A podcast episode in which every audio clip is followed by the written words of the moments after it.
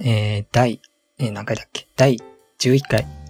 サイバネ放送局。パチパチパチパチパチ。えー、このラジオは自分が最近感じたことをボイスメモ代わりに記録していくという趣旨になっております。で、第11回のテーマなんですけど、えー、二つあって、一つ目、えー、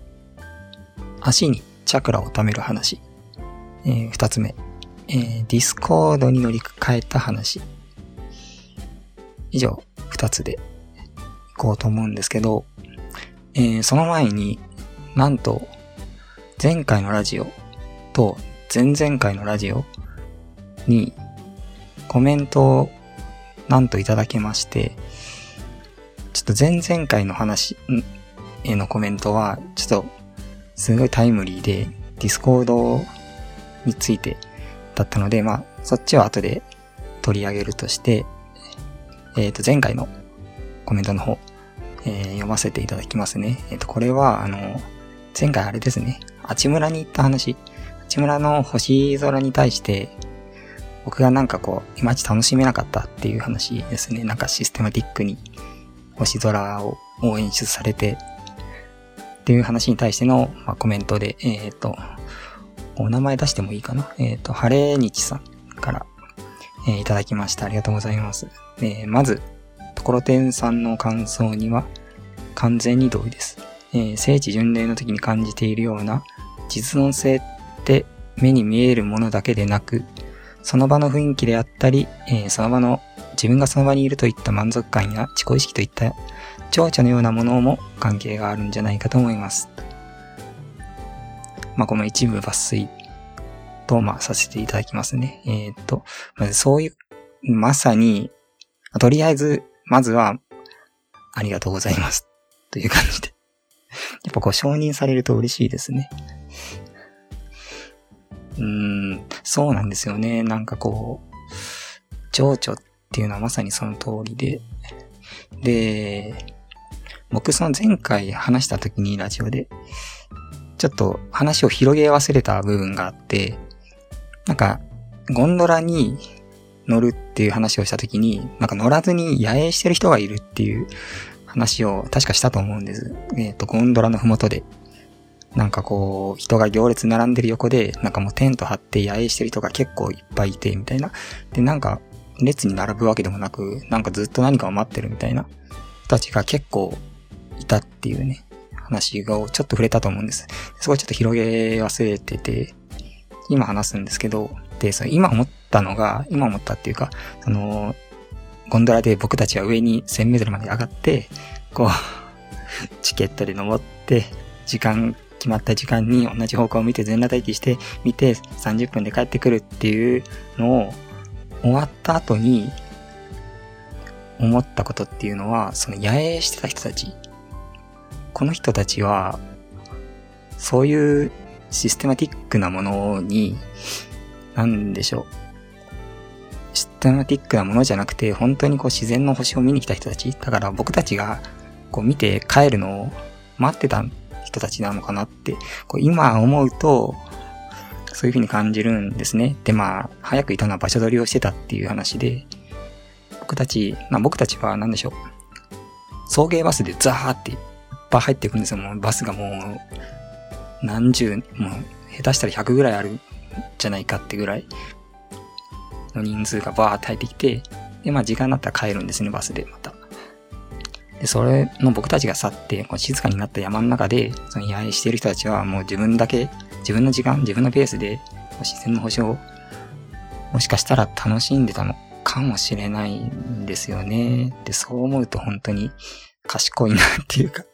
多分、なんか、知ってる人っていうか、楽しみ方を分かってる人っていうか、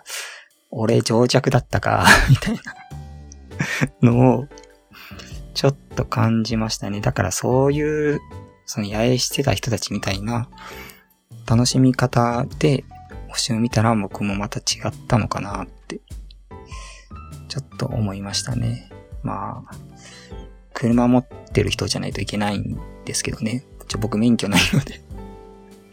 その楽しみ方を取れないんですけど、いや、悔しいですね。だけで、えっ、ー、と、晴れ日さんコメントありがとうございました。で、えっ、と、じゃあ、テーマの方に移りますか。えー、まず一つ目、えー、足にチャクラを貯める話。で、これは、まあ、チャクラ、チャクラの説明をまずしましょうか。チャクラっていうのはこう、ナルトに出てくる、まあエネルギーの源みたいな、まあ、なんて言えばいいんでしょうね。ドラゴンボールでいう木みたいな感じで、まあ、RPG でいうマジックポイント、MP みたいな感じの、まあ、技を使うために消費するエネルギーのことを言って、で、そのナルトの、だいぶ最初の方のシーン、修行のシーンで、足にチャクラを、そのエネルギーを貯める話があるんですね。修行が、修行の話が。その足にチャクラを貯めることによって、壁を垂直に登れるっていう、登れるようになるっていう修行をするんですね。ナルトたちが主人公の。で、まあ要するに、木登りとかもそれでできると。軸がぶれなくて。っていう修行があって、で、僕も、僕毎朝、電車に乗るんですけど、電車の揺れでバランス取るのがすっごく苦手でで、バランス、まあ、を取る訓練をしてるんです。で、なんでそんなことしてるかっていうか、まあ普通に釣りか捕まればいいじゃんみたいな話なんですけど、そうじゃなくて、僕はなんでそんな修行してるかっていうと、あの本を読むんですね、電車で。小説を。で、小説って片手でページめくれないんですよね。まあ、器用な人はめくれるのかもしれないんですけど、僕はちょっと両手使わないとめくれなくて、となると、どっかに掴まれないわけです。両手を本に使うので。そうなるとやっぱり足にチャクラを貯めないといけなくてっていう修行を2年、3年ぐらいやってたんです。全全然 修行ってなんだよって感じですけど、やってたけど全然得できなくて、でもどうしよっかなって思った時に、なんか別に全く意図し、意図はなく、最近本を電子書籍に変えたんですね。なんかもう本、置く場所ないわけじゃないですけど、ちょっとなんかかさばる、なんか荷物を最近減らそう減らそうっていうマイブームになってて、でもなんか荷物が重いと肩が凝るんで、ちょっときついなって荷物減らそうって感じで、なんかとりあえずスマホを1台あれば何でもできるようにしようっていう感じで荷物を減らしてるんですね、今。で、その一つとして電子書籍化をちょっとやろうと思って、Kindle で、まあ、本を読むようにしたんですね。で、もう革新的でしたね。えっ、ー、とね、こう、ページを片手でめくれるんですよ。電子書籍って。まあ、こんなん、こんな話多分、今更だと思うんですけど、今更電子書籍やってんのみたいな。始めたのみたいな。遅くないって感じだと思うんですけど、片手でめくれるんで、捕まりながら本読めるんですね。うわーってもう俺修行しなくていいみたいななって、すごい嬉しいよな、寂しいよなっていう話ですね なんか最近そういうなんか生活の質をちょっと上げることをしようと思ってて、まあ、例えば僕通販は全然使わない人間だったんですけど、まあ通販使わない理由として、こう、受け取るのを待つのがすごい苦手で、いつ来るかわからない荷物をずっと家で待ち続けるみたいなのが苦手だったんで、結構避けてたんですね、通販。でもなんかコンビニ受け取りみたいなのがあるみたいな、駅とかで受け取れるみたいな、駅のロッカーとかっていうのを聞いて、じゃあコンビニ受け取りやってみようと思って使ってみたらめっちゃくちゃ便利で、もう好きな時に取りに行けるし、コーヒー買って帰れるみたいな とかあって、あ、すげえ便利だな、みたいな。まあ、結構周りの人からすると、え、今更みたいなサービスを、まあ、今更使ってるって感じで、なんですけど、まあ、あとはなんか靴べらを買うとか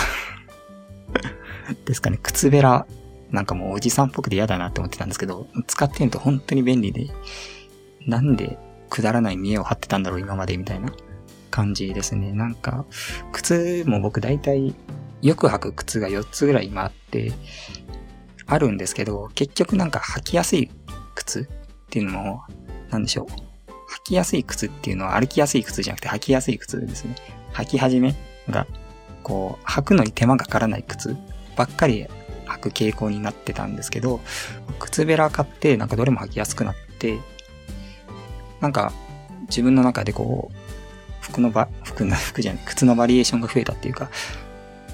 結構、あ、めんどくさいからこれでいいや、みたいなのがなくなったっていう感じ、ちょっとなんか生活の質が上がったなっていう感じですね。まあそんな感じですかね そんな感じなんで、じゃあ二つ目に行きますか。えー、っと、ディスコードに乗り換えた話。で、ここで、えっ、と、最初にちょっと触れましたけど、第8回にコメントいただいたっていう話ですね。で、第8回はなんか何かしたいみたいな、すっごい虐待のない僕の嘆きを記録しただけの回だったんですけど、なんかこう、ツイッターがマス化して、そう、なんか閉塞感ある場所がないみたいな、今のネットに。で、なんかそういう場所ないかな、みたいな。そういうコミュニティないかな、サービスないかな、みたいな話をしてて、あったら教えてください、みたいなことを、こう、空に投げてたんですけど まさかこう、返信があって、ありがとうございます。えっと、えー、NTK さんっていいですかね、この読み方は。えー、ちょっと読ませていただきますと、コメント、えー、ラジオ、拝聴させていただきました。えー、ジメジメコミュニティかわからないですけど、あ、これジメジメコミュニティ僕が言ってたやつですね。えー、ディスコード、カッコスラックで、えー、スカイプと2ちゃん中間のような利用法が増えるといいように思います。えー、オープンな板をまとめてくれるようなサービスがあれば増えると思うんですけど、てんてんてん。名前はあるものの、誰がいつ来ても自由な部室感があって面白いです。で、これ本当にタイムリーなコメントというか、いいパスをもらったなってすごい思ってまして。っていうのも僕、先週にディスコード入れたんですよ、ちょうど。で、もうディスコード、まあ、スラック、まあ、スラックの方は、なんでしょう、えー、なんかビジネス向けっていうすごいイメージが強くて、まあ、チャットワーク使っ導入してる企業が、まあ、スラックにどんどん移行しようぜ、移行しようぜ、みたいな流れがあるみたいなことは、ちょっとコメントに挟んでて、まあそっちはいいかなって、うーんって、まあビジネス、なんかビジネスっぽいなって思って、あんま見てなくて、でもディスコードが結構やっぱゲーミングチャット、ゲーム用のチャットとして結構広まってて、ま、名前は知ってて、どういうものかも一応情報は追ってたんですね。でもまあ僕はそういうなんかチャットはずっとスカイプを使ってて昔から。で今、もう今までも使ってて、で、まあ、ディスコードいいなとか思いつつもスカイプ使ってたんですね。で、ディスコードが、10月かな？に、画面共有がやっと実装されたっていう話で、これは、やっとスカイプ、完全にスカイプの上位互換になったなっていうふうに思って、で、それを、その情報を知ったのが先週で、あ、じゃあもうディスコードに移行しようと思って、スカイプでよく絡む人たちにもうディスコード行こうぜって声かけて移行したんですね。で、まさにこの NTK さんが言ってらっしゃるように、まあ、スカイプと2ちゃんの中間のような、すごいオープンな場所で、まあ、具体的に言うのはすごい難しいんで、まあ、使ってくださいって感じ なんですけど、まあ、とにかく、ディスコードに新しいコミュニティの可能性を今めっちゃくちゃ感じてるんですね。でも、ちょっとまだその実用的な方法みたいなのが、いまいち思いつかなくて、でも漠然とでも思ってるのが、僕、ディスコードに池袋部屋を作りたいって思ってるんです、今。で、池袋村、うん、池袋部屋ですね。うん。あこの NTK さんの、そう、コメントですごくいいと思ったのが、部室っぽい場所部員募集中的なっていう風な言い方をされてるんですね。僕、ディスコードって結構村に例える人が多くて、ディスコード村って言って、なんかまあ村に好きに出入りして、コミュニケーション取れるみたいな。で、僕、それがあんまり好みじゃなくて、っていうのも村っていうのは、やっぱり村長がいますし、村八部も起きるんですね。で、それは結構、実際にスカイプでもそういうことがあって、で、あんま村って言い方は好みじゃなかったたんですけど、この部屋って言い方は、物質って言い方はもうすごく素晴らしいも僕も使っていきたいと思います。ということで 池袋部屋を、池袋部の物質をこう作りたいんですね。っていうのも、それが何かっていうと、池袋にアクセスしやすい地域の人の窓っていうんですかね。なんか、すなわち、なんでしょう。うん、リナカフェっていうか、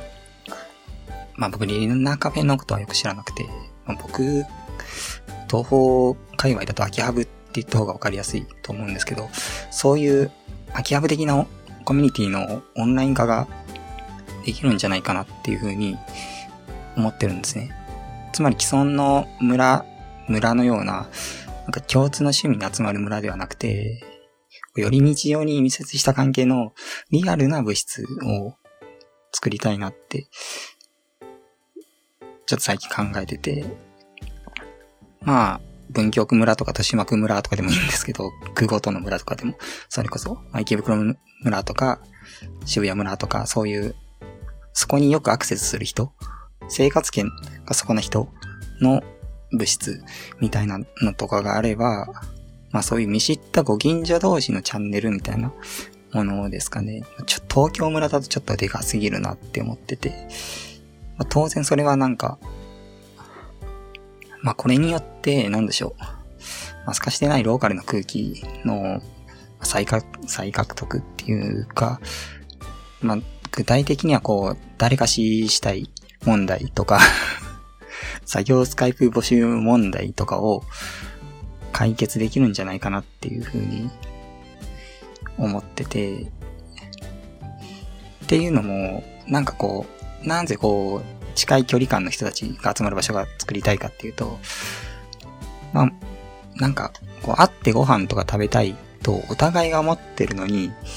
すれ違いが起こりすぎる問題が僕の中で最近あるんですね。あとはまあ気軽に会うだけのやりとりが面倒すぎて全然気軽じゃない問題とか まあ、あとはちょっと別のベクトルで、ちょっと意見が欲しい時の頼れる集合値、集合知能みたいなのが欲しい、あったらいいなって思う。ですね。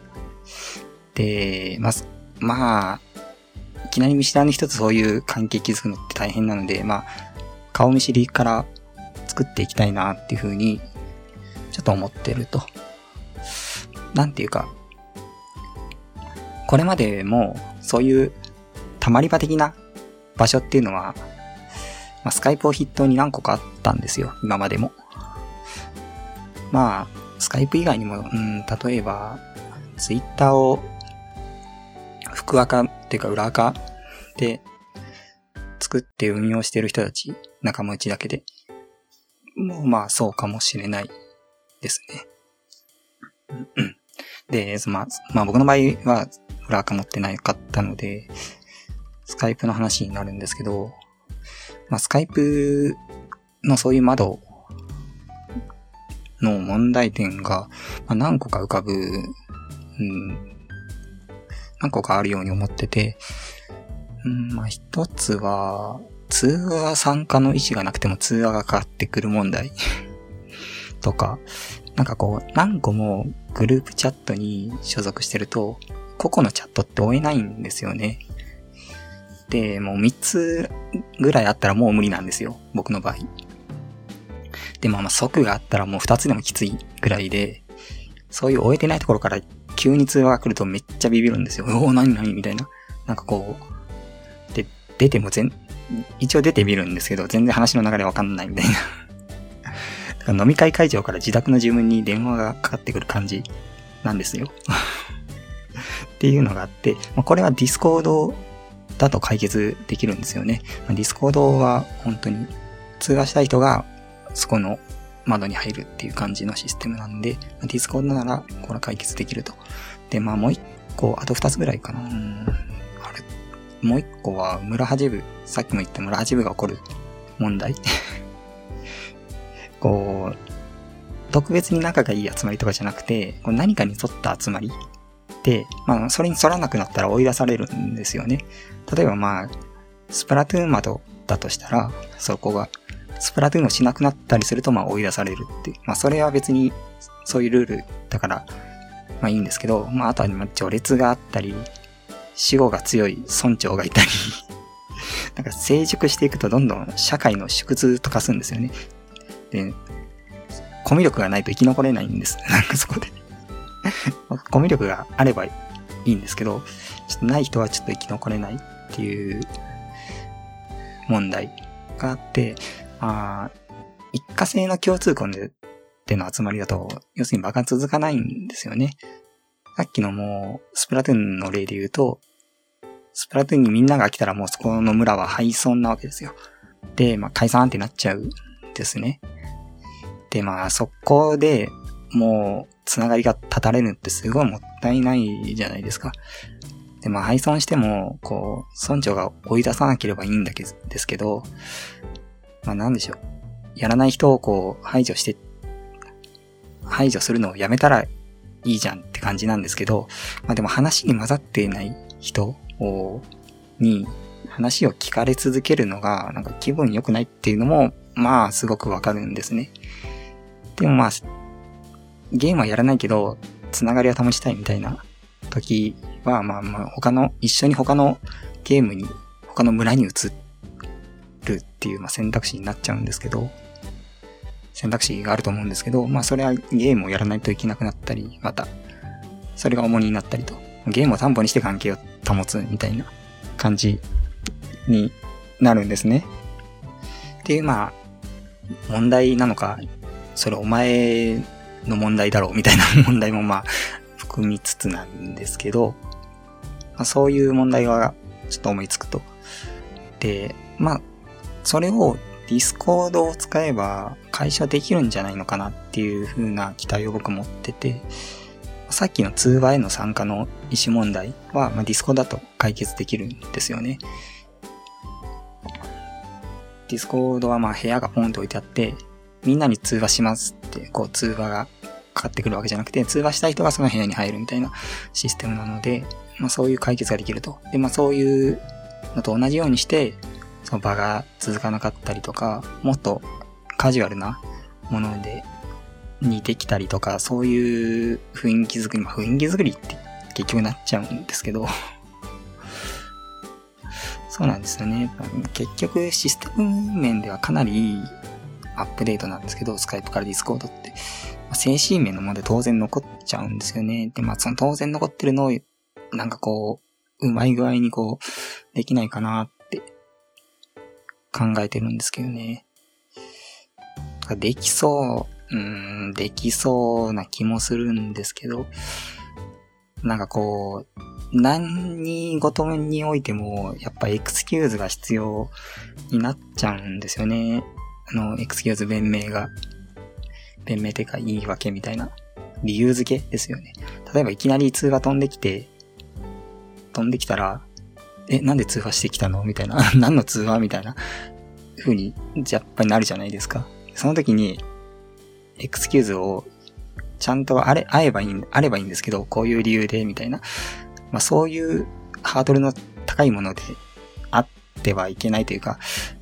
低いものであってほしいんですね。だからもう、おはようっていうぐらいの気軽さで通話をしたいと。まあ、それもディスコードならできるのかな。結構ディスコードの使用例っていうか、使ってる人の話で、まあ、みんながミュートで通話にもうすでに入ってると。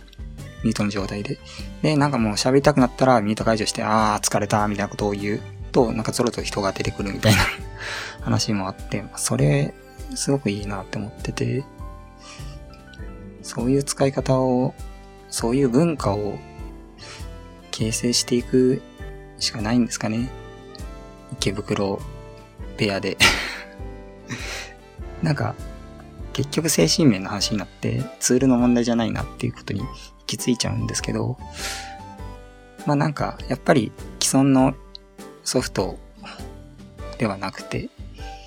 やっぱなんか独立した新世界に行きたいっていう気分もあって、やっぱディスコードに期待せざるを得ないみたいな。とりあえず池袋部屋作ってみますかね。ちょっと池袋近くに住んでる知り合いとかに声かけて、まずは2、3人ぐらいから始めて、で、まあ、どんどん大きく、まあ、どんどん大きくしたら無法地帯になっちゃうのかな。でも無法地帯であった方がいいのかもしれないですね、むしろ。そう、なんか、村長が現れない。村長がいない無法地帯が理想なのかな？まあちょっと一回やってみましょうかっていう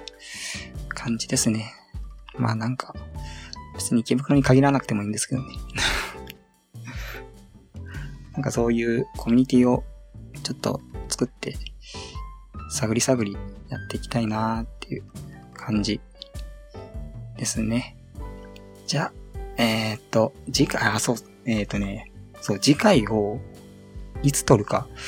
っていうのを告知しとこうかなって思ったんです。思ったんですけど、なんかそうやって決めて、あ、撮らなきゃ、みたいなことになる、重荷になるのもなんか、僕の中でこの、ラジオの立ち位置として違うなってもっと気軽なものにしたいので、なんか違うなっていう思いもあって、告知は 特に、特にいつ配信とかは決めないようにしようかなと思います。まあ、月1ぐらい、うーん、に、月1ぐらいでやっていきたい。月1、2ぐらいですかね。まあ、じゃあ、次はいつになるかわかりませんが、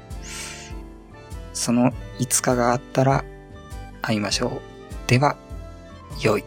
お年を。